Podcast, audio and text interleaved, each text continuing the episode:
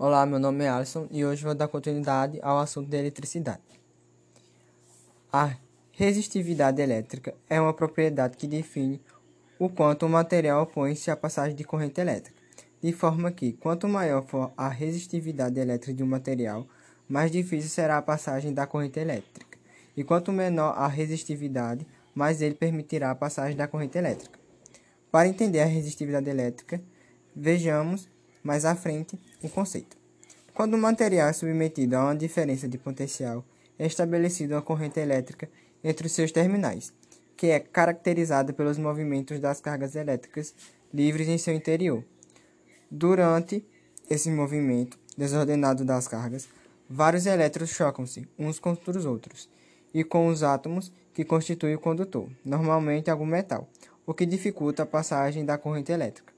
Essa dificuldade é denominada de resistência elétrica. A resistência elétrica depende das características e do material do que é feito o condutor. Quanto maior for a área de secção transversal, menor será a resistência do condutor, uma vez que é mais fácil a passagem de cargas elétricas por uma área maior.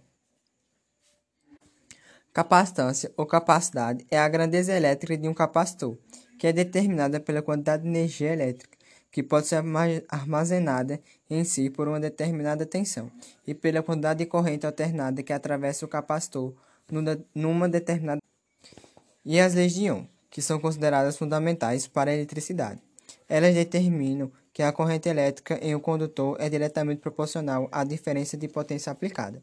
Elas foram postuladas pelo físico inglês George Simon Ohm e são princípios fundamentais para a eletrônica analógica. A primeira lei de Ohm versa sobre a resistência elétrica dos condutores, determinando a relação de proporcionalidade entre a corrente elétrica que passa por um dispositivo e a diferença de potência a qual o dispositivo está submetido. A segunda lei de Ohm corresponde aos fatores que interferem a resistência elétrica.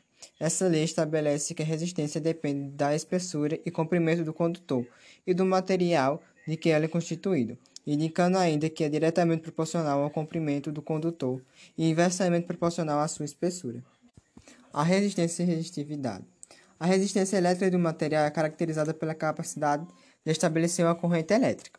O grau de facilidade ou dificuldade vai depender da largura, comprimento, condições, ambientes e do material que o condutor é constituído. Além disso, é preciso levar em conta a resistividade do material condutor.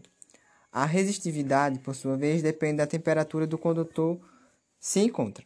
A resistividade elétrica de um material é inversamente proporcional à sua condutividade. Isso significa que, na maioria das substâncias, a resistividade aumenta com a temperatura. Por outro lado, a resistividade pode desaparecer bruscamente abaixo de determinadas temperaturas.